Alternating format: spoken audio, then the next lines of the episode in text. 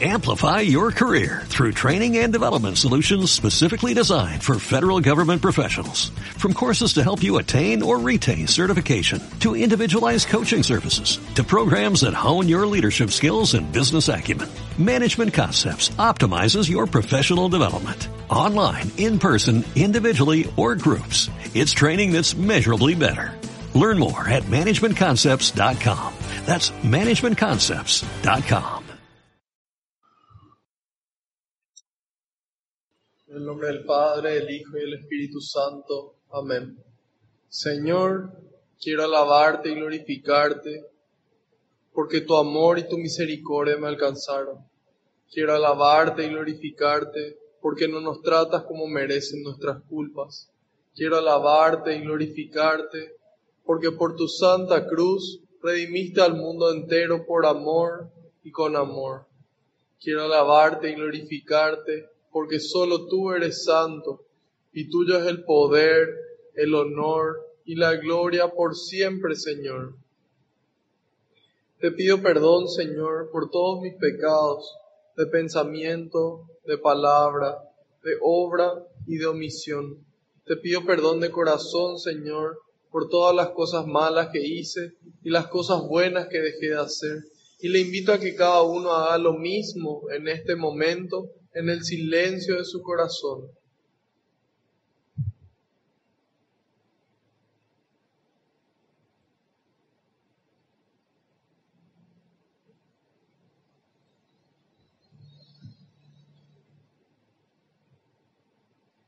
Te pido, Señor, que se cumpla tu palabra. Tú dijiste que donde dos o más se reúnan en tu nombre, ahí vas a estar vos presente, Señor.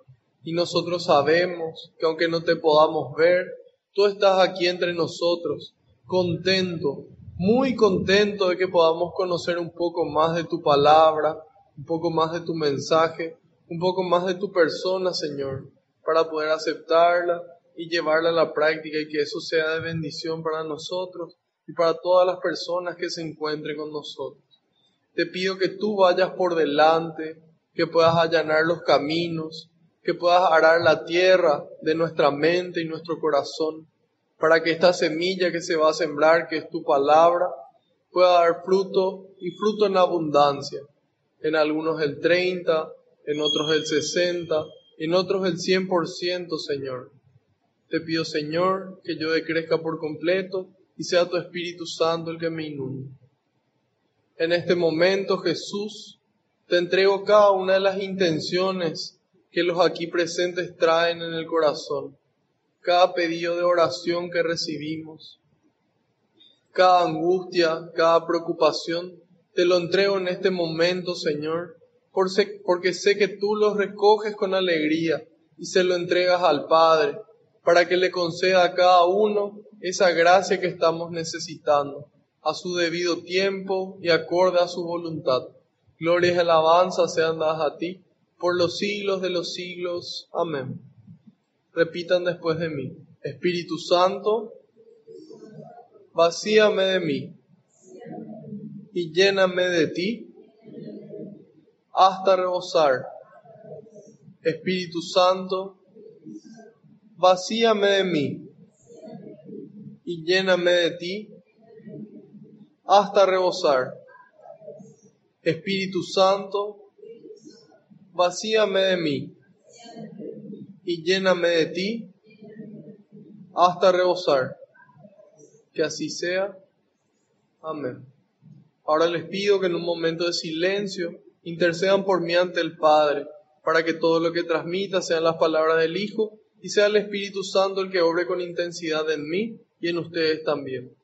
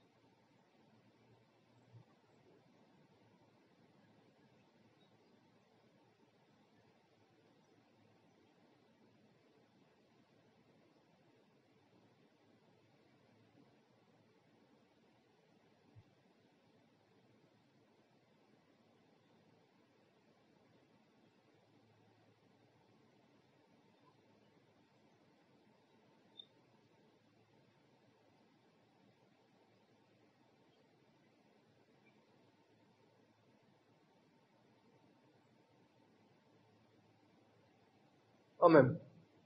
Salmo 122. Si a alguien le falta una Biblia, acá hay una de sobra.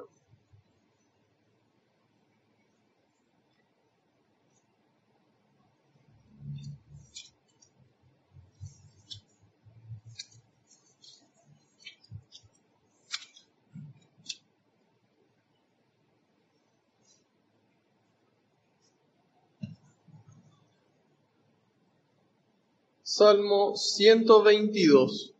Iremos a la casa del Señor. Me puse alegre cuando me dijeron, vamos a la casa del Señor. Ahora nuestros pasos se detienen delante de tus puertas, Jerusalén. Jerusalén, edificada cual ciudad en que todo se funde en la unidad. Allá suben las tribus, las tribus del Señor, la asamblea de Israel para alabar el nombre del Señor, pues allí están las cortes de justicia, los ministerios de la casa de David.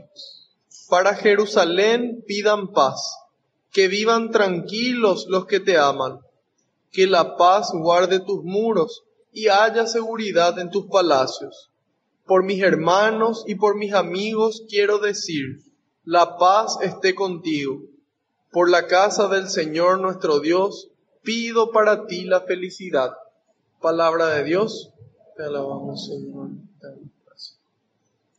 Bueno, este salmo dice, iremos a la casa del Señor. Empieza diciendo, me puse alegre cuando me dijeron, vamos a la casa del Señor. Nosotros muchas veces nos alegramos cuando vamos a irnos a algún lado, ya sea de vacaciones, de viaje, o a la casa de una persona a la que le apreciamos, a la casa de algún amigo, y eso nos alegra. De repente eso puede que contraste con la alegría que sentimos al, al irnos a la misa. Tal vez esos domingos es como que nos cuesta y no es alegría particularmente el, el sentimiento que nos caracteriza, sino generalmente un caigüe con ganas de hacer cualquier otra cosa tal vez esa alegría sí ya existe en nosotros y siempre puede ir creciendo. Entonces, el salmista nos invita a que nosotros podamos sentir esta alegría de ir a la casa del Señor, de que no es a la casa de algún famoso, a la casa de, de alguna persona simpática a la que vamos, sino es a la casa de Dios realmente. Nosotros de repente también ocurre que al pasar frente al templo hacemos la señal de la cruz y a veces hacemos eso solamente por costumbre y no nos damos cuenta que en realidad no le estamos saludando a algo, sino que le estamos saludando a alguien, a alguien que vive dentro de ese templo. Entonces, aquí nos dice, me puse alegre cuando me dijeron, vamos a la casa del Señor. ¿En qué medida yo puedo alegrarme? En la medida en la que yo le conozco al Señor y conozco su amor, conozco su poder. Entonces en esa medida puedo sentir esa alegría. Después dice, ahora nuestros pasos se detienen delante de tus puertas, Jerusalén. Cuando el rey David escribe este salmo, él se refiere a la ciudad física de Jerusalén. ¿sí? En cambio, hoy nosotros estamos llamados a llegar a la Jerusalén celestial. A que en el momento en el que termina nuestro, nuestro peregrinar por esta tierra, podamos llegar al cielo. Entonces, esa es una esperanza que nos da nosotros, de que todo lo que hacemos acá va a tener una recompensa mucho mayor después, que ni oído oyó, ni, ni ojo vio. O sea, no hay punto de comparación con lo que Dios tiene preparado para nosotros. Entonces, de repente es como que nos desanima algunas cosas que nos pasan en el día a día. Y esta es la esperanza que Dios quiere regalarnos, de que vamos a llegar al cielo, en donde ahí ya no va a haber sufrimiento, sino solamente gozar de su paz, de su presencia y de su amor. Después dices, Jerusalén edificada cual ciudad en que todo se funde en la unidad. Todo se funde en la unidad. Es decir, ahí no hay división. Ahí todos comparten y no hay necesitados. ¿sí? Allí suben las tribus, las tribus del Señor, la asamblea de Israel. ¿Quiénes son estas tribus? Somos todos nosotros, la iglesia del Señor. Somos nosotros el pueblo de Dios. Pero no suben por subir, no suben por obligación, no suben por deporte. Ellos suben para alabar el nombre del Señor. ¿Sí? Entonces estos pueblos con alegría suben a Jerusalén para alabarle al Señor. ¿Por qué hoy en día se le alaba a la gente? Y tal vez por su generosidad, tal vez por su talento. Hoy en día a los jugadores de fútbol se le alaba bastante. Entonces, ¿por qué? Porque le conocen y conocen lo bueno que es haciendo lo que hacen. ¿Sí? Entonces, en la medida en la que yo más le conozco a Dios, más alegría produce en mí y despierta en mí estas ganas de alabarle. En la oración es el momento fundamental en donde yo puedo conocer a Dios. Antes de dormir, por ejemplo, yo me pongo en oración y puedo ver cada persona con la que pude compartir en el día. Cada momento con, cada momento feliz, cada momento difícil, en donde estuvo el Señor para darme la fortaleza. Entonces ahí yo puedo empezar a alegrarme con esa presencia y con ese amor del Señor. Y dice, pues allí están las cortes de justicia, los ministerios de la casa de David. Para Jerusalén pidan la paz, que vivan tranquilos los que te aman, que la paz guarde tus muros y haya seguridad en tus palacios. Por mis hermanos y por mis amigos quiero decir, la paz esté contigo. Y por mis enemigos, de repente no quiero decir la paz esté contigo, ¿verdad? En cambio Jesús en el Evangelio Él nos muestra por quienes nosotros deberíamos de pedir la paz, por quienes deberíamos de rezar, por quienes deberíamos de rogarle al Padre, por todos, especialmente por nuestros enemigos. ¿Por qué? Porque si rezamos por nuestros amigos, la gente que no conoce a Dios hace lo mismo. En cambio nosotros como católicos, como cristianos, estamos llamados a pedir no solamente por nuestros hermanos y por nuestros amigos, sino por esa persona que no nos cae bien y dice, por la casa del Señor nuestro Dios, pido para ti la felicidad. Para los judíos el lugar más sagrado que existía era el templo, ¿sí? Entonces, por el lugar más sagrado le pido al Señor que te regale la paz, ¿sí? Entonces, es muy importante que nosotros podamos tener este deseo de paz, este deseo de paz para las demás personas y para uno mismo también. Entonces, ¿qué me trae a mí la paz? La oración, el acordarme de que hay un premio mayor que nos espera y el estar consciente de que en los momentos de dificultad Dios está conmigo y me da esa fortaleza para, para sobrellevarlo. Entonces, en la medida en la que yo siento este amor, me empiezo a alegrar y empiezo a vivir la misa de forma diferente. ¿sí? La misa es la fiesta más grande que existe y que va a existir en la historia de la humanidad, en donde en esa casa, en ese templo del Señor, yo puedo vivir la presencia de Dios. No sé si ustedes ya vieron esa película que se llama El Gran Milagro. Es una película muy buena, en donde es, es, un, es un corto animado, es un dibujo animado que pueden encontrar en YouTube y ahora también ya está en Netflix. Y básicamente explica las diferentes partes de la misa. Entonces ahí nos damos cuenta de que en la misa se produce un milagro, en donde se transforma el pan en el cuerpo de Cristo y el vino en la sangre de Cristo. Y en ese momento no solamente Dios se hace presente en el templo, sino también todos los santos y todos los ángeles del Señor se hacen presentes en ese momento. Para todos juntos con nosotros alabarle a Dios. Entonces cuando nosotros nos damos cuenta de que eso está ocurriendo en la misa, empezamos a entrar con mayor alegría en la casa del Señor, empezamos a entrar con mayor motivación y empezamos a degustar y a sentir con mayor alegría cada momento de esa, de esa fiesta. No sé si hay hasta aquí alguna pregunta o algún comentario. Sí. No te escucho. El eco, el eco hace que no se escuche bien. Si puedes hablar un poco más fuerte.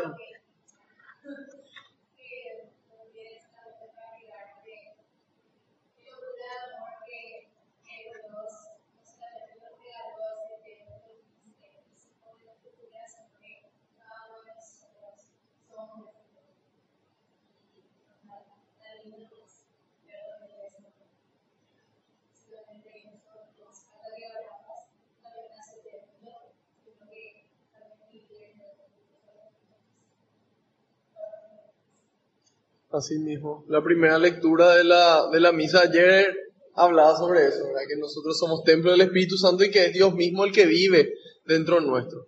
Entonces nosotros somos ese sagrario favorito de Jesús, el lugar donde Él más prefiere estar y que justamente yendo al templo físico, generalmente podemos recibirle. Entonces realmente es una, es una gracia, es un regalo del Señor que nosotros podamos ser ese recipiente donde Dios viva. Pasamos al Evangelio de Lucas, capítulo 12. En el capítulo 11 que vimos la clase anterior, Jesús hacía varias cosas. Él, en primer lugar, denunciaba, reclamaba algunas cosas que no estaban bien le reclama primero a los fariseos y les dice que para ellos era más importante limpiar el exterior que lo interior.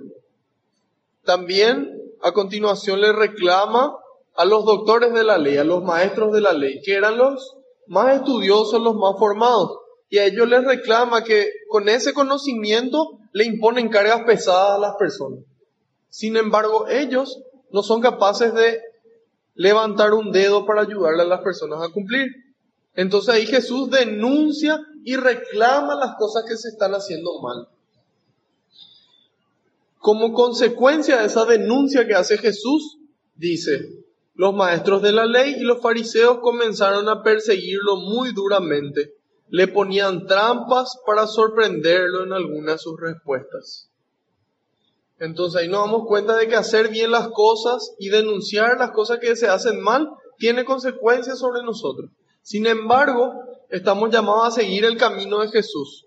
Él fue el que nos dio el ejemplo de cómo se vive el amor de Dios en plenitud.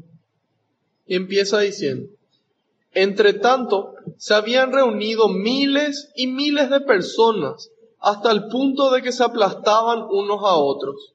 Entonces Jesús se puso a decir, especialmente para sus discípulos, Cuídense de la levadura de los fariseos, que es la hipocresía.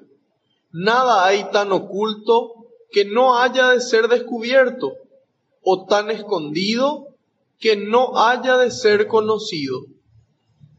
Por el contrario, todo lo que hayan dicho en la oscuridad será oído a la luz del día, y lo que hayan dicho al oído en las habitaciones será proclamado desde las azoteas. Yo les digo a ustedes, amigos míos, no teman a los que matan el cuerpo y después ya no pueden hacer nada más.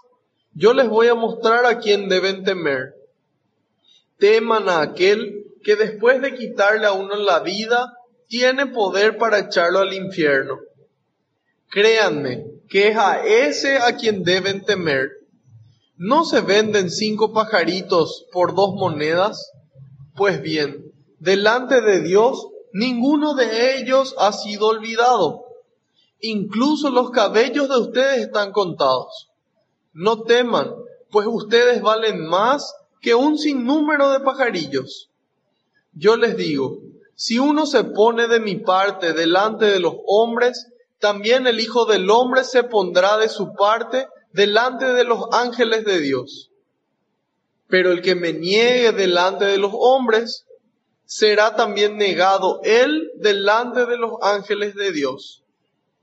Para el que critique al Hijo del Hombre habrá perdón, pero no habrá perdón para el que calumnia al Espíritu Santo. Cuando los lleven ante las sinagogas, los jueces y las autoridades, no se preocupen de cómo se van a defender o qué van a decir. Llegada la hora, el Espíritu Santo les enseñará lo que tengan que decir. Uno de entre la gente pidió a Jesús, Maestro, dile a mi hermano que me dé mi parte de la herencia. Le contestó, Amigo, ¿quién me ha nombrado juez o partidor de herencias? Después dijo a la gente, eviten con gran cuidado toda clase de codicia, porque aunque uno lo tenga todo, no son sus posesiones las que le dan vida. A continuación les propuso este ejemplo. Había un hombre rico al que sus campos le habían producido mucho. Pensaba, ¿qué voy a hacer? No tengo dónde guardar mis cosechas. Y se dijo, haré lo siguiente, echaré abajo mis graneros y construiré otros más grandes. Allí amontonaré todo mi trigo, todas mis reservas. Entonces yo conmigo hablaré. Alma mía, tienes aquí muchas cosas guardadas para muchos años. Descansa, come, bebe, pásalo bien. Pero Dios les dijo, pero Dios le dijo, pobre loco, esta misma noche te van a reclamar tu alma. ¿Quién se quedará con todo lo que has preparado? Esto vale para toda persona que amontona para sí misma en vez de acumular para Dios. Jesús dijo a sus discípulos, no se atormenten por su vida con cuestiones de alimentos, ni por su cuerpo con cuestiones de ropa. Miren que la vida es más que el alimento y el cuerpo más que el vestido. Aprendan de los cuervos, no siembran ni cosechan, no tienen bodegas ni graneros, y sin embargo Dios los alimenta. Y ustedes valen mucho más que las aves. ¿Quién de ustedes, por más que se preocupe, puede añadir algo a su estatura? Si ustedes no tienen poder sobre estas cosas tan pequeñas, ¿cómo van a preocuparse por las demás? Aprendan de los lirios del campo, no hilan ni tejen, pero yo les digo que ni Salomón, con todo su lujo, se pudo vestir como uno de ellos. Y si Dios da tan lindo vestido a la hierba del campo, que hoy está y mañana se echará al fuego, ¿qué no hará por ustedes, gente de poca fe?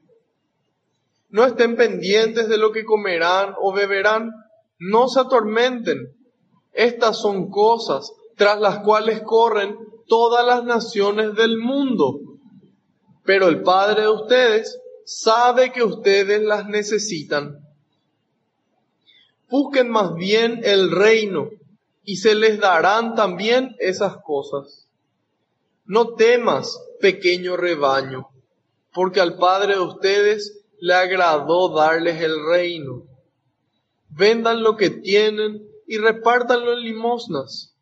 Háganse junto a Dios bolsas que no se rompen de viejas y reservas que no se acaban Allí no llega el ladrón y no hay polilla que destroce, porque donde está tu tesoro, allí estará también tu corazón. Palabra del Señor. Fuerte, fuerte. Gloria a ti, Señor Jesús. Gloria a Él realmente. Empieza diciendo, una vez que terminó sus denuncias, Él avisa y dice, Cuídense de la levadura de los fariseos, que es la hipocresía. Es decir, los que hacen algo, pero dicen algo diferente. Dicen algo y después hacen algo diferente. Y empieza diciendo, entre tanto, se habían reunido miles y miles de personas hasta el punto que se aplastaban unos a otros. ¿Por qué la gente se reunía miles y miles de personas alrededor de Jesús. ¿Ah? Para escuchar sus enseñanzas, para curarse. Entonces, se reunían alrededor de Jesús por su presencia, por su presencia, por esa paz y ese amor que transmitía Él por su simple presencia y también por su vida, por las cosas que él hacía, ¿sí? Entonces, de repente cuando la gente se entera de que nosotros vamos a ir a algún lado, en guaraní dicen Ouma, ¿verdad? Viene otra vez. O miren quién viene. Y se, se escuchan de repente cosas no tan agradables. Y otras veces que la gente se alegra en la medida en la que nosotros llegamos. Se alegran y quieren, quieren juntarse con nosotros. Y después de mucho tiempo de no vernos, la gente nos extraña y verdaderamente se alegra. Entonces, ¿a qué estamos llamados nosotros?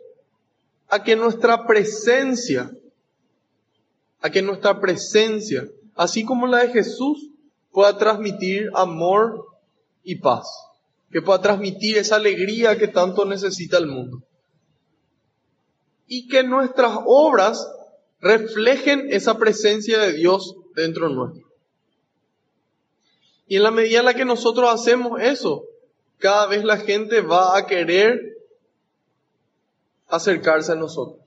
Y esa cercanía, cuando ellos descubran que es Dios el que nos permite, el que nos regala, va a querer acercarle a ellos a Dios. O sea, ellos mismos van a querer acercarse a Dios. Después dice, nada hay tan oculto que no haya de ser descubierto, o tan escondido que no haya de ser conocido. Por el contrario, todo lo que hayan dicho en la oscuridad será oído a la luz del día, y todo lo que hayan dicho al oído en las habitaciones será proclamado desde las azoteas. Si Jesús estuviera predicando hoy aquí, seguramente que iba a decir, todas las cosas que se escribieron al inbox y a los chats privados de WhatsApp van a ser publicados y leídos desde las azoteas, ¿verdad?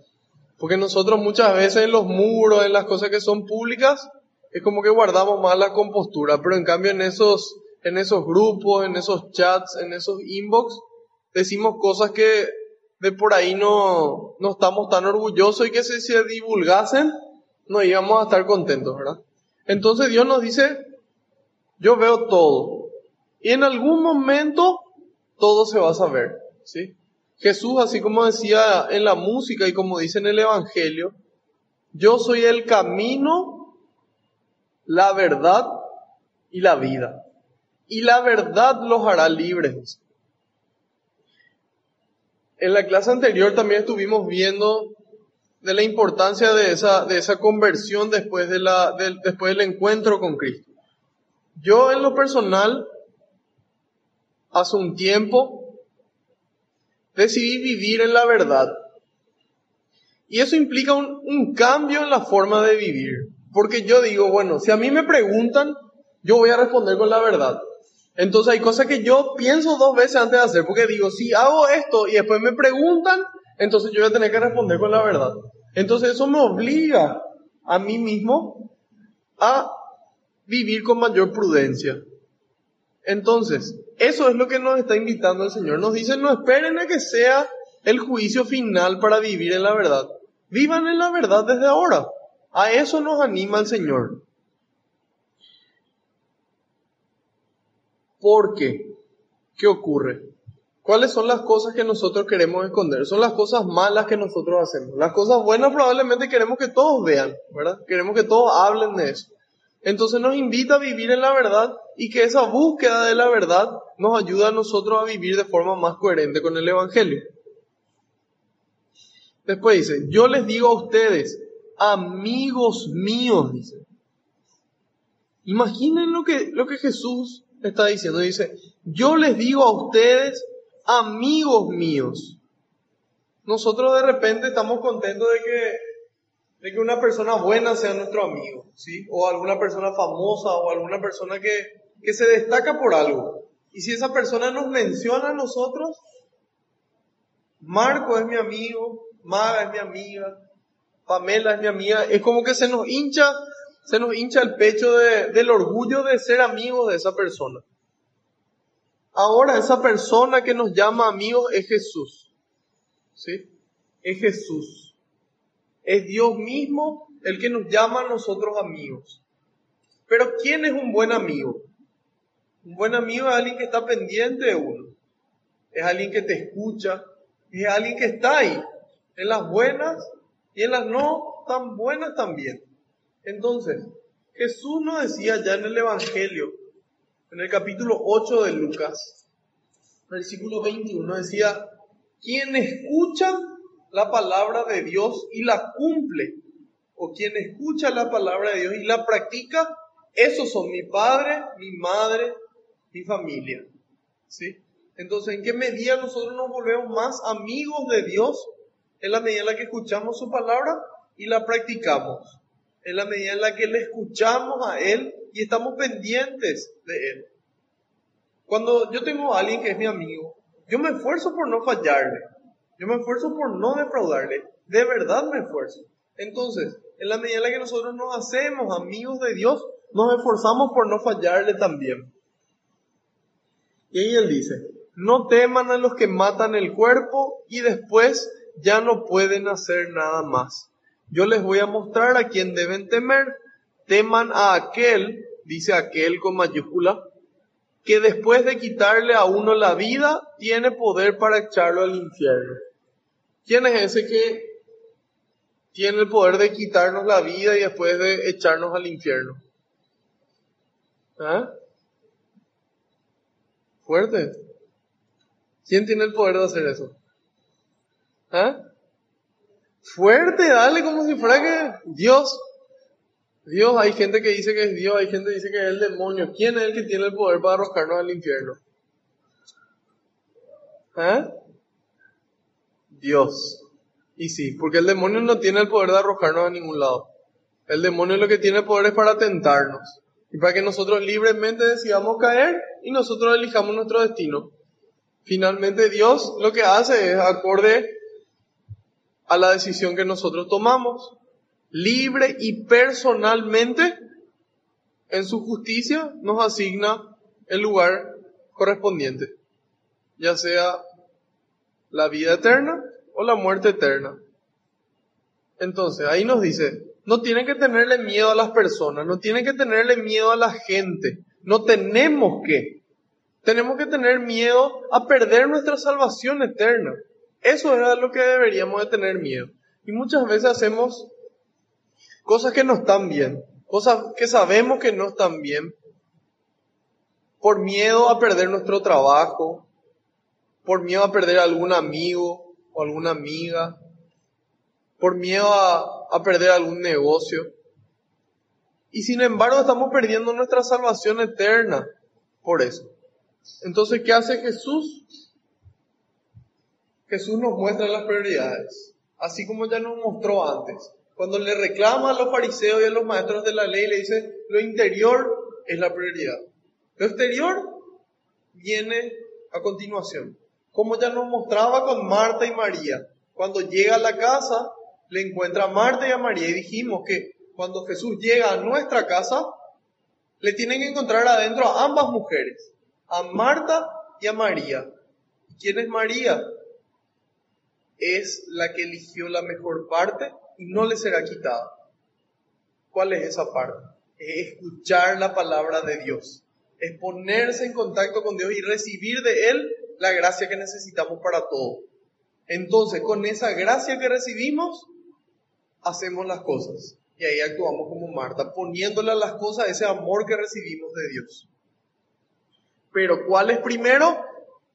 María, es la palabra de Dios, son los bienes espirituales, es la Jerusalén celestial. Entonces aquí nos dice, no teman a lo que diga la gente, no teman al fracaso, no teman a lo que pueda pasar, teman a la consecuencia de no arriesgarse. ¿Sí? Arriesgarse por Dios. Arriesgarse con Dios. Jesús dice, créanme. Imagínense, Jesús dice, créanme que es a ese a quien deben temer. ¿No se venden cinco pajaritos por dos monedas? Pues bien, delante de Dios, ninguno de ellos ha sido olvidado. Entonces aquí, miren lo que es este detalle. Dice, ninguno de esos pajaritos es olvidado por Dios. O sea que hasta la naturaleza Dios tiene en cuenta. Ni de la naturaleza Dios se olvida. Ni del pajarito, ni del perrito, ni del gatito, ni de los árboles, de nada, ¿sí? Dios no se olvida de ellos. Sin embargo, después dice, ustedes valen más que un sinnúmero de pajarillos. Y ahí Jesús establece la prioridad. ¿Qué es primero, los animales o la persona? ¿Quién es más valioso? Y acá no es una cuestión de decir no lo que yo pienso, acá es lo que Jesús dice. Y Jesús dice, ustedes valen más que un sinnúmero de pajarillos. Yo les digo, si uno se pone de mi parte delante de los hombres, también el Hijo del Hombre se pondrá de su parte delante de los ángeles de Dios. Acá Jesús es humilde y dice, el Hijo del Hombre se pondrá de su parte. Él podría decir, si ustedes se ponen de parte de, de mi parte delante de los hombres, yo me voy a poner de parte de ustedes frente a los ángeles de Dios. Imagínense lo que Jesús nos dice, que si nosotros le defendemos a Él, defendemos nuestra fe, defendemos su amor, Él mismo nos va a defender a nosotros ante los ángeles de Dios. Y el que le niegue delante de los hombres será también negado él delante de los ángeles de Dios. Entonces, acá parece una actitud vengativa de si ustedes hacen, yo hago. Pero en realidad no es así. Es una simple consecuencia. Si yo libremente decido negarle a Dios, Dios no va a poder cambiar mi voluntad. O sea, puede, pero no lo va a hacer porque me ama. Y en ese amor Él respeta mi voluntad. Entonces, si yo decido negarle a Dios, Él respeta mi voluntad. Y así también, si yo decido defender a Dios, decido defender mi fe.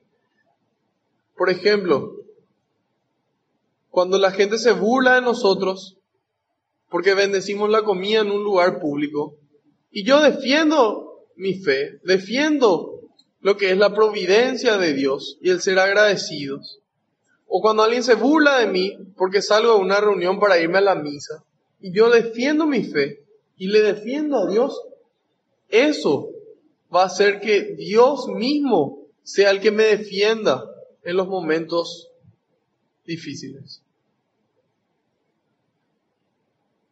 Después dice, para el que critique al Hijo del Hombre habrá perdón, pero no habrá perdón para el que calumnie al Espíritu Santo. Bueno, ¿qué pasa? Él dice, yo soy Jesús, yo soy el Hijo del Hombre, para el que me ofenda a mí va a haber perdón. Porque a Jesús lo ofendían y le decían que era un borracho, que era un amigo de pecadores, que era un farsante, que usaba el poder del demonio. Todas esas cosas decían de Jesús. Decían de Jesús. Y hasta hoy hay gente que lo sigue diciendo. Y dice, para eso va a haber perdón. Pero para el que le calumnia al Espíritu Santo no va a haber perdón. Es decir, una vez que yo cometo este pecado, estoy condenado al infierno. Y eso es muy fuerte. Entonces hay que, hay que entender bien cuál es este pecado. Este pecado contra el Espíritu Santo es una calumnia. Para que sea pecado, la iglesia nos enseña que hay tres condiciones para que sea pecado y que sea mortal. Primero, tiene que ser voluntario. Yo voluntaria y libremente cometo el pecado. Yo conscientemente del mal que estoy cometiendo y de que está mal lo que hago, lo cometo. Y es libre, voluntaria y conscientemente. Ah, y el último es que sea de materia grave, ¿sí? Que sea materia grave lo que estoy haciendo. Entonces, hay gente que, por ejemplo, con respecto a los carismáticos, dicen que, que, no puede venir de Dios porque si te imponen las manos y vos te caes al suelo, de que no puede ser eso que venga de Dios porque Dios no le tumba a nadie, ¿sí? que Dios le levanta a las personas.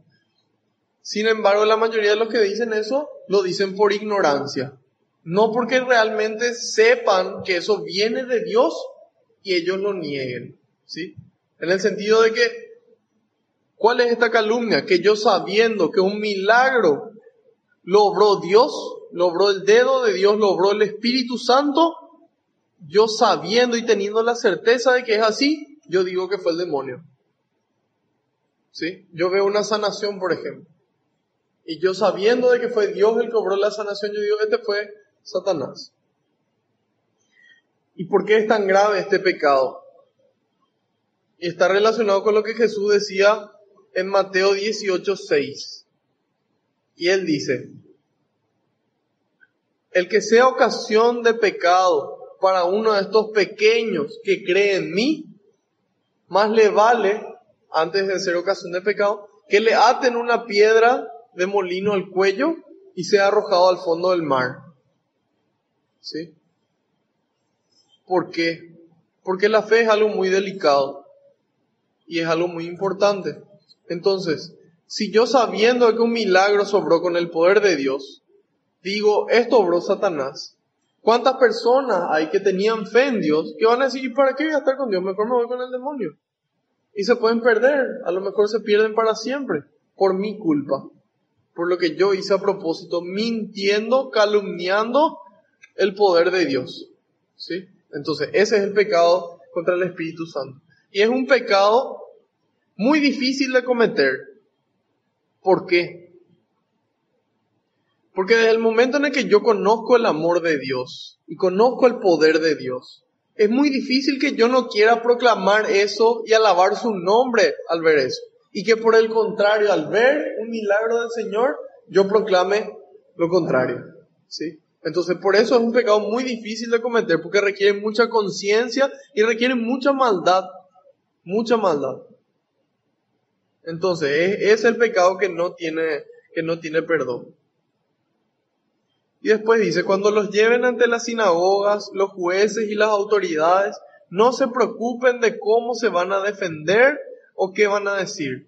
Llegada la hora, el Espíritu Santo les enseñará lo que tengan que decir. Es decir, en el momento en el que yo decido defender mi fe, en ese momento Dios me va a inspirar lo que yo tengo que decir. Y Jesús dice que nos va a enviar ese Espíritu Santo, que es el Espíritu de verdad, y que nos enseñará todas las cosas y nos recordará, nos recordará lo que Él nos enseñó. Pero para poder recordarme de algo, yo tuve que haber escuchado alguna vez. ¿Sí?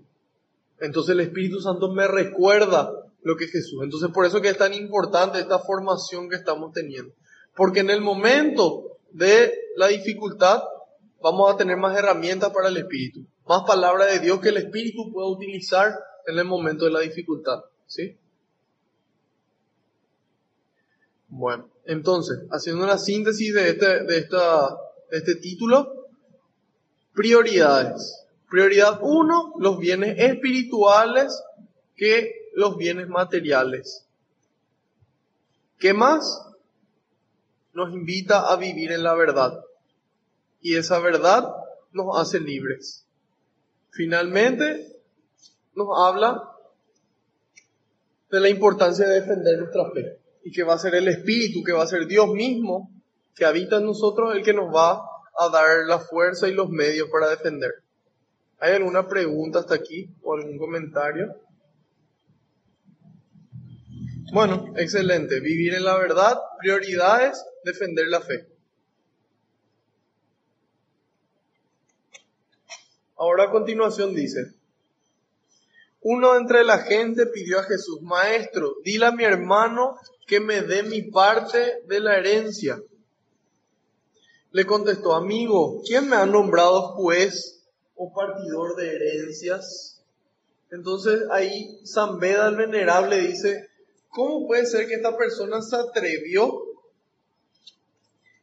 a pedirle al maestro, al maestro de la suprema unidad y del gozo de la paz, que divida los bienes materiales. Cuando nosotros leemos el libro de los Hechos de los Apóstoles, leemos que decía que vendían todo lo que tenían y ponían a disposición de los apóstoles. Y los apóstoles distribuían eso y no había entre ellos ningún necesitado. Imagínense una comunidad donde no hay ningún necesitado. Eso era lo que ocurría entre los primeros apóstoles. Y aquí dice dale, dile a mi hermano que me dé mi parte de la herencia. Entonces quería dividir cada uno con lo suyo, en lugar de compartir. Entonces ahí Jesús le dice, ¿quién me nombró a mí juez o partidor de herencias? ¿Por qué me involucran en esta, en esta situación? Yo vine para cosas más importantes. Nosotros muchas veces también así le culpamos a Jesús y le pedimos cosas y le pedimos que rinda cuenta de cosas que nosotros hicimos. Le pedimos a Dios mejor distribución de las riquezas. Y le decimos, ¿cómo puede ser que si vos existís, haya pobres en el mundo? Y esa es una simple consecuencia. Cuando nosotros leemos eso que mencioné, hecho de los apóstoles, no había ningún necesitado. Y en la medida en la que la codicia se apodera al ser humano, entonces yo quiero más y le dejo sin su parte al otro. Entonces es una consecuencia de mi codicia la pobreza que hay en el mundo, de la codicia de, muchas personas. Entonces es la consecuencia no de la existencia de Dios, sino del alejamiento de las personas de la voluntad de Dios. ¿Sí? Entonces, acá Jesús le dijo, eviten con gran cuidado toda clase de codicia porque aunque uno lo tenga todo, no son sus posesiones las que le dan vida. Eviten con gran cuidado toda clase de codicia, porque aunque uno lo tenga todo, no son sus posesiones las que le dan vida. Y es lo mismo que nos dice San Pablo en la primera carta a Timoteo, capítulo 6, versículo 9. Dice, el amor al dinero es la raíz de todos los males. El amor al dinero es la raíz de todos los males. Entonces, ¿el dinero es malo y hay que deshacernos de todo lo que tenemos? No. El amor al dinero es el problema. San Ignacio de Loyola era una persona que se preocupaba mucho por dos cosas. Por la felicidad de las personas y por la salvación de las personas en esa preocupación, él se da cuenta de para qué fueron creados los bienes, para qué fueron creadas las cosas. Él dice, todas las cosas, todo, todo, las personas, los bienes, los conocimientos, todo fue creado para que el hombre alcance el propósito para el cual él mismo fue creado. ¿Para qué fue creado el hombre? Para dar gloria a Dios. Entonces él dice, si estando enfermo puedo, dar más, puedo darte más gloria, quiero estar enfermo. Si estando sano te puedo dar más gloria, te puedo servir mejor, quiero estar, quiero estar sano. Si yo siendo pobre te puedo servir mejor, quiero ser pobre. Si yo estando, si yo siendo rico puedo servirte mejor, quiero ser rico. Entonces, los bienes pueden ayudarme a mi salvación. ¿En qué sentido? En el sentido de que si yo agarro esos bienes que yo poseo y le ayudo al prójimo, le doy de comer al que no tiene de comer, le compro medicamentos al que no tiene medicamentos, pago una educación a personas que no pueden pagar. Entonces en esa medida yo estoy construyendo mi salvación con esos bienes. Entonces ese amor a los bienes, ese apego es el problema. Porque yo le pongo primero a esos bienes antes que a Dios y antes que al prójimo.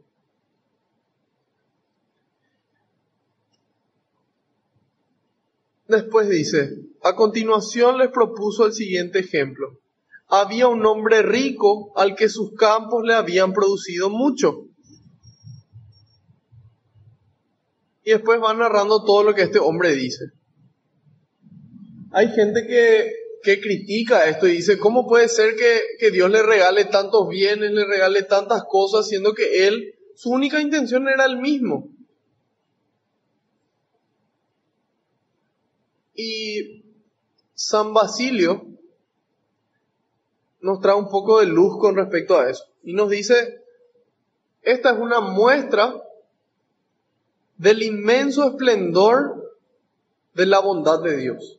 O sea, es tan bueno que a pesar de que nosotros seamos unos miserables, Dios, no, Dios decide regalarnos con la esperanza de que nosotros podamos hacer buen uso de ellas.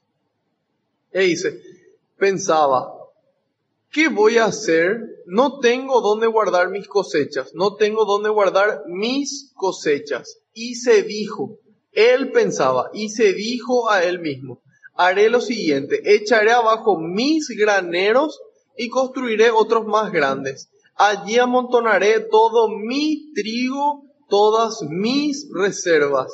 Entonces yo conmigo hablaré, dice. Imagínense lo que es. Ni siquiera es con otra persona. Él con él mismo otra vez va a hablar. Todas sus cosas. Y ahí dice, yo hablaré conmigo mismo y diré, alma mía, tienes aquí muchas cosas guardadas para muchos años. Pero el alma no, se alimenta de cosas. De una sola cosa se alimenta el alma. De Dios. Solamente de Dios. Y dice, alma mía, tienes aquí muchas cosas guardadas para muchos años. Descansa, come, bebe, pásalo bien. Y eso es lo que nos ofrece el mundo. Pero Dios le dijo, pobre loco, esta misma noche te van a reclamar tu alma. ¿Quién se quedará con lo que has preparado? Esto vale para toda persona que amontona para sí misma. Para toda persona que amontona para sí misma en vez de acumular para Dios. Entonces ahí nos damos cuenta de que esta persona solamente pensaba en él. Yo, yo, yo y después yo. sin darse cuenta de que es el otro el importante, de que es el prójimo el que ayuda a que nosotros nos salvemos. Y ahí es donde necesitamos salir del egoísmo. ¿Y cuál es el único escape a este egoísmo? Es el amor. Porque en este egoísmo la gente hoy ya no quiere tener hijos porque quiere viajar. La gente prefiere dejarle a sus padres en un hogar de ancianos porque quieren disfrutar ellos. La gente prefiere compartir con menos personas para tener más ellos. Entonces ahí nos damos cuenta de lo que produce esta, esta codicia, este egoísmo de yo soy el centro y yo soy el que tiene que pasar bien. Sin embargo, Dios nos dice, esta misma noche te van a reclamar tu alma. Entonces nos invita a vivir cada día, cada día el amor, vivir cada día el servicio, cada día la generosidad y eso que amontonamos, poder acumular para Dios. ¿De qué forma? Compartiendo con el prójimo. Todo lo que por uno de estos pequeños lo hicieron, por mí lo hicieron. Después continúa y dice, miren que la vida es más que el alimento y el cuerpo más que el vestido. En la sociedad hoy voy a escuchar que la gente dice, no, no me voy a casar porque no tengo plata todavía para la fiesta, ¿verdad? Pero ¿qué es lo verdaderamente importante? ¿Es la fiesta o es el sacramento? ¿Es la fiesta o es el sacramento? En el sacramento es donde Dios une esas vidas y derrama su gracia que les va a permitir ser felices y permanecer juntos hasta que la muerte los separe. Y en la fiesta, generalmente son las personas, las demás personas las que más disfrutan y los novios estresados ahí porque todo salga bien. Entonces ahí nos damos cuenta de qué es lo verdaderamente importante. ¿Es lo material o es lo espiritual? ¿Es el sacramento donde Dios derrama su gracia o es la ropa, es la fiesta. En el bautismo la misma cosa, ¿por qué no le bautizan? No, todavía es que hay que hacer la fiestita. ¿Qué fiestita? La fiesta más grande es que la persona se está convirtiendo en hijo de Dios. Que Dios está borrando el pecado original y está infundiendo el amor en su corazón. Entonces, eso es lo que el Señor hoy nos llama a analizar, a ver cuáles son nuestras prioridades. La gente Dice, no, en mi casa yo tengo que traer la comida, o si no, ¿qué van a comer? Y sobra toda la comida en su casa, se tira de tanta comida que hay. Pero la persona tiene que seguir trabajando porque hay que comer en la casa. Pero ¿cuál era el alimento que su familia necesitaba? Era su presencia. era su amor, era su atención, era el estar ahí. Ese era el alimento que necesitaba su familia. Y hoy en día la gente se sorprende porque los niños son cada vez más sensibles, son cada vez más débiles psicológicamente. Y por supuesto, si no reciben lo que tienen que recibir, el estar en la misma pieza, uno con el televisor y el otro con el teléfono, no es compartir. No reciben lo que necesitan, no reciben este amor, no reciben esta vida que es más importante que el alimento. Entonces nosotros estamos llamados a, reaccionar. Es un llamado de atención para nosotros, para que podamos ser luz en el medio de este mundo que está en tinieblas. Mismo con respecto a, los animales. Hay gente que le ama más a su perro que a su familia. Hay gente que lucha más por los derechos de los animales que por los derechos de los niños. Yo me tocó escucharle a mi hermanito, ocho años, estudiando los derechos del niño. Y dice, tienen derecho a una vida digna. Tienen derecho a jugar. Tienen derecho a un techo. Tienen derecho a una educación. ¿Y cuántas veces vemos a un niño en la calle que no, ni los más mínimos derechos no se le, no se le cumplen y nosotros ni nos inmutamos, ni nos esforzamos por hacer algo al respecto para cambiar eso? Es como que ya forma parte del paisaje. En cambio acá Dios nos dice, aprendan, ustedes valen mucho más que, los, que las aves, que la naturaleza, que los animales. Yo no me olvido de la naturaleza, sin embargo las personas son mucho más importantes. Entonces, ¿por qué hay gente que lucha más por los derechos de los animales que por lo de su familia? Porque sienten más afecto de un animal que una persona. Se sienten tan solos, tan tristes, que prefieren tener animales y esos animales son todo para ellos. Y esa es una oportunidad para nosotros para llevar ese amor de Dios a todas esas personas, a todos esos ancianos que se sienten solos, a esos niños que no tienen dónde quedarse, que no tienen que comer. Son oportunidades para nosotros que el Señor permite para que nosotros podamos construir su reino.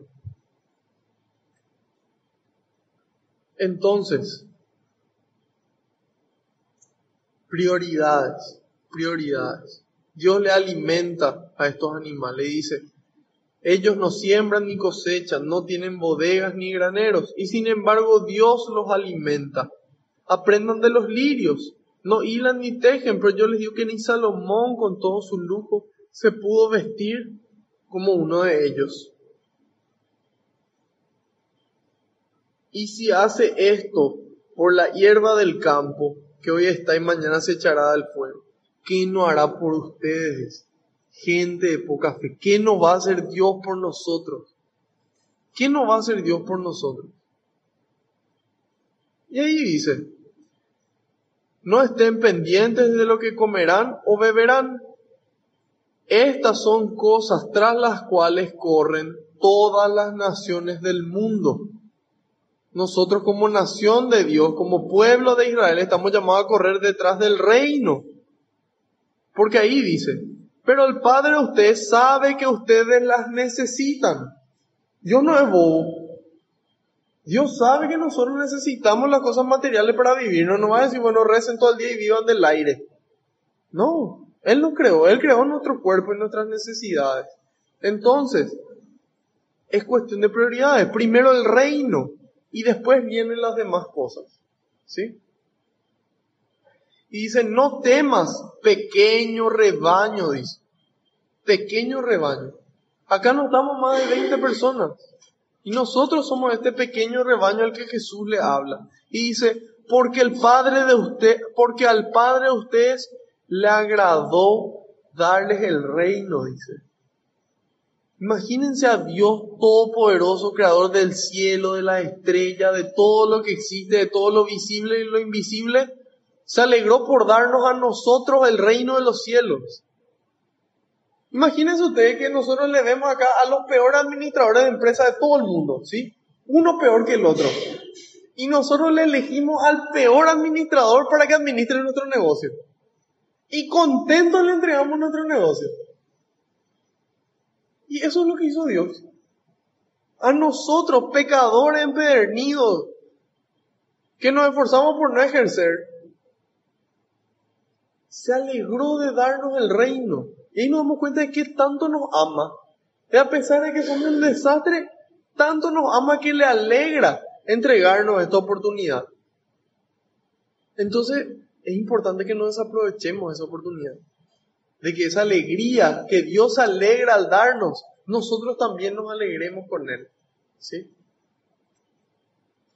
Y dice, vendan lo que tienen y repártanlo en limosnas. Bueno, acá hay dos temas importantes. Uno, es realmente vender todo lo que tenemos, todo, todo, y seguirle en una consagración absoluta a Dios. De nuestra vida entera y todo lo que poseemos para seguirle. En una vida consagrada. Lo otro que nos dice es vendan todo lo que tienen, es decir, no se apeguen a nada, apéguense al reino y repártanlo en limosnas. Háganse junto a Dios bolsas que no se rompen de viejas y reservas que no se acaban. Allí no llega ladrón y no hay polilla que destroce. Hablando de ladrón y de polilla, anoche me robaron a mí rompieron la, ventanilla del vidrio de mi auto y robaron la careta de la radio y la llave de mi casa. ¿Por qué llevó la llave de mi casa? No importa. Pero son cosas que nos roban y que nos molestan, ¿sí? Sin embargo, las buenas obras que nosotros hacemos nadie nos puede robar. Mi papá alguna vez me dijo, vos valés por lo que vos sos, no por lo que vos tenés. Y es así. Nosotros podemos tener todas las riquezas del mundo que pueden desaparecer, pero nuestra presencia y nuestro ser nadie nos puede robar. A mí me pudieron robar la radio, mi auto y la llave de mi casa, pero mi paz no me pudieron robar, porque esa paz me, me la regala Dios. Entonces todos estamos invitados, cada uno está invitado e invitada a poder desapegarse a poder desapegarse y compartir. Y dice, porque donde está tu tesoro, allí estará también tu corazón. Donde está tu tesoro, allí estará también tu corazón. ¿Cuál es mi tesoro? ¿Qué es lo que yo más valoro de lo que yo tengo? Mi vida, mi tiempo, mi cuerpo, mi dinero, mis conocimientos, eso es lo que yo más valoro, esos son mis tesoros. La gente a la que yo amo, ¿sí? Esos son mis tesoros. ¿Y en dónde yo pongo mis tesoros? ¿En dónde yo pongo mi tiempo? Cuando yo le amo a alguien, yo procuro darle lo más valioso. Procuro darle lo mejor de mí comprarle, si es mi novia, el mejor regalo, si es mi hija o mi mamá, el mejor regalo. Lo mejor. Yo no le doy las monedas que me sobran porque hacen ruido en mi, en mi, en mi bolsillo. Procuro darle lo mejor. Entonces, ¿a quién yo le doy lo mejor? A quien yo le amo. Entonces, cuando nosotros vemos que la gente en la iglesia, en ese templo de Dios, pone lo que le sobra y nos damos cuenta de que tanto le aman a Dios. Y que tanto le aman al prójimo, porque finalmente esa plata se utiliza para comedores, para lugares de, refuerzo de estudio, para poder seguir manteniendo el lugar donde la gente se va a orar. Entonces, en la medida en la que yo más le amo a Dios, más le entrego todo. Le entrego mi juventud, le entrego mi tiempo, mis energías, mis recursos, todo. Entonces esa es la invitación para hoy. Que mi prioridad uno sea Dios. Y que yo pueda desapegarme de esto y que donde ponga mi tesoro, ahí está mi corazón. ¿Dónde yo pongo mi tesoro? ¿Dónde está mi corazón? Entonces pedirle al Señor eso. Señor, yo quiero que mi corazón esté contigo. Ahí empieza el proceso. Ahí arranca el motor día a día. Un día un poquito más con el Señor. Un día un poquito más con el Señor. Una semana un poco más con el Señor. Y así vamos caminando hasta que nuestro corazón pueda pertenecer a Dios. ¿Sí? Y cada día pedir eso. Pedirle, Señor, yo quiero tu alegría. ¿Y en qué momento le pido? En la oración. La oración es fundamental. ¿Sí? En el Evangelio de, de, de hoy justamente, o de ayer fue, que le traen, que le traen el enfermo, que le traen el poseído a Jesús para que le sane. ¿De hoy? De hoy.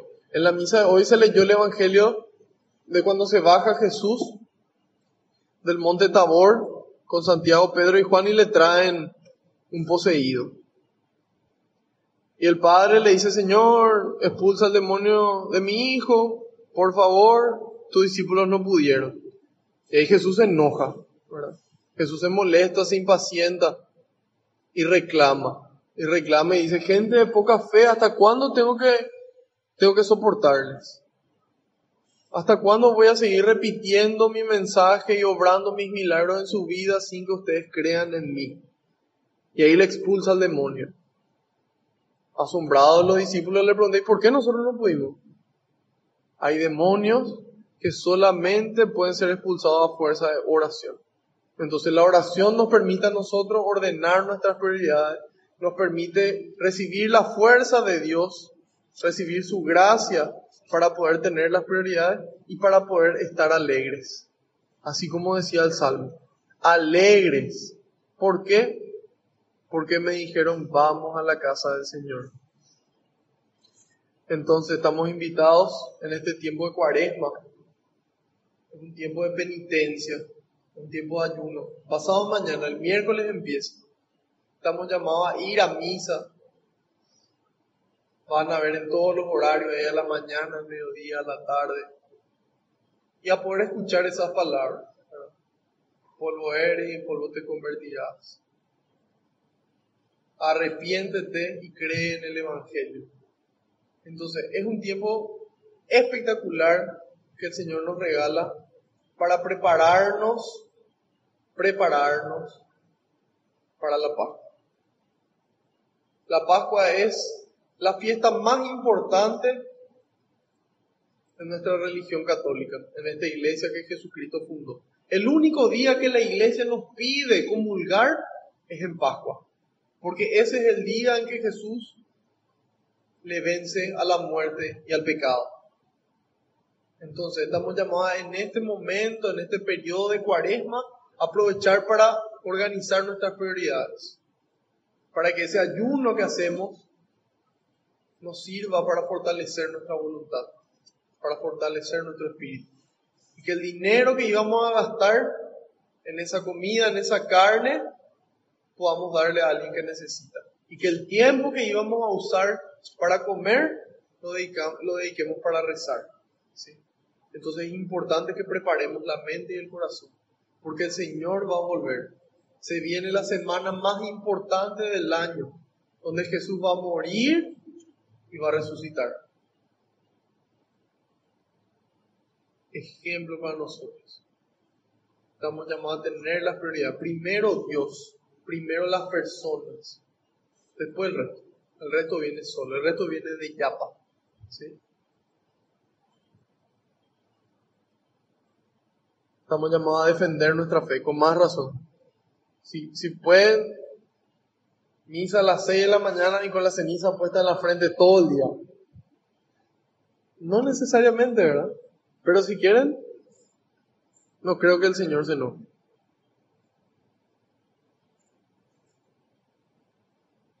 ¿Hay alguna pregunta o algún comentario? Bueno, estamos llamados, así como dice el Papa en su encíclica Laudato Si, a cuidar esta casa, esta casa común que tenemos, ¿sí? A usar menos agua, a utilizar bolsas reciclables, a utilizar menos energía. Estamos llamados a cuidar esta casa común, ¿sí? Eso es lo que el Papa nos, nos invita. Y el mandamiento nos dice amarás a tu prójimo como a ti mismo. Entonces, acordarnos de, de que es importante cuidar la naturaleza porque Dios nos olvida de esa naturaleza sin embargo, la prioridad uno es amarle al prójimo. ¿sí? Es amarle al prójimo Es poder pedir esa paz para ellos y para nosotros y buscar primero esos, esos bienes espirituales. Buscar primero el reino de Dios. Y en la medida en la que busquemos eso, el Señor nos va a regalar todo el resto de las cosas que necesitamos.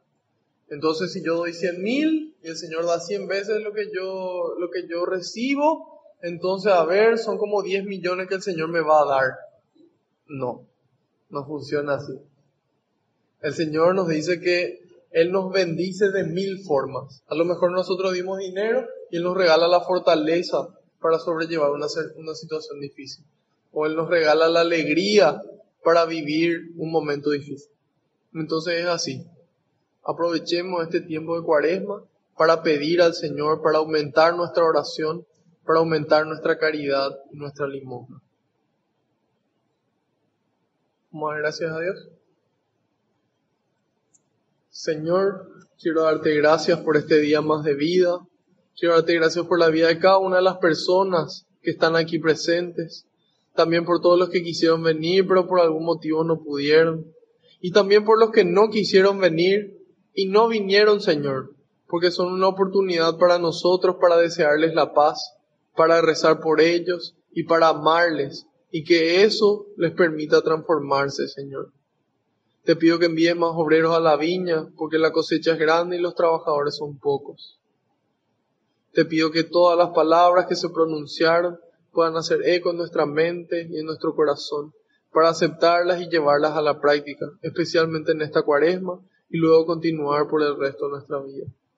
Gloria y alabanza sean dadas a ti por los siglos de los siglos. Amén. Te decimos todos juntos, Padre nuestro que estás en el cielo, santificado sea tu nombre, venga a nosotros tu reino, hágase tu voluntad en la tierra como en el cielo. Danos hoy nuestro pan de cada día, perdona nuestras ofensas, como también nosotros perdonamos a los que nos ofenden, y no nos dejes caer en la tentación, y líbranos del mal. Amén. Madre Santa, Virgen Santísima, María, te damos gracias por ser ejemplo para nosotros de cómo establecer las prioridades. Tú escuchaste la palabra de Dios y eso fue lo primero para ti. Así también la prioridad de tu familia, de tu hijo, con la que permaneciste a pesar de cualquier peligro, de pie hasta el final. Te damos gracias por amarnos, por acompañarnos en el camino y por mostrarnos el camino a Jesús para que podamos hacer lo que Él nos dice y pedir para nosotros la paz, así como el reino de los cielos. Dios te salve María, llena eres de gracia, el Señor es contigo, bendita tú eres entre todas las mujeres, y bendito es el fruto de tu vientre Jesús. Santa María, Madre de Dios, ruega por nosotros los pecadores, ahora y en la hora de nuestra muerte. Amén. Haciendo caso al pedido del Papa, rezamos a San Miguel Arcángel. San Miguel Arcángel, defiéndenos en la batalla. Sé nuestro amparo contra la perversidad y acechanzas del demonio. Reprímale Dios, pedimos suplicantes. Y tú, príncipe de la milicia celestial, arroja al infierno con el divino poder a Satanás y a los demás espíritus malignos que andan dispersos por el mundo para la perdición de las almas. Amén. Bajo tu amparo nos acogemos, Santa Madre de Dios, no desoigas las súplicas que te dirigimos en nuestras necesidades, antes bien, líbranos de todo peligro, oh Virgen gloriosa y bendita. Ruega por nosotros, Santa Madre de Dios.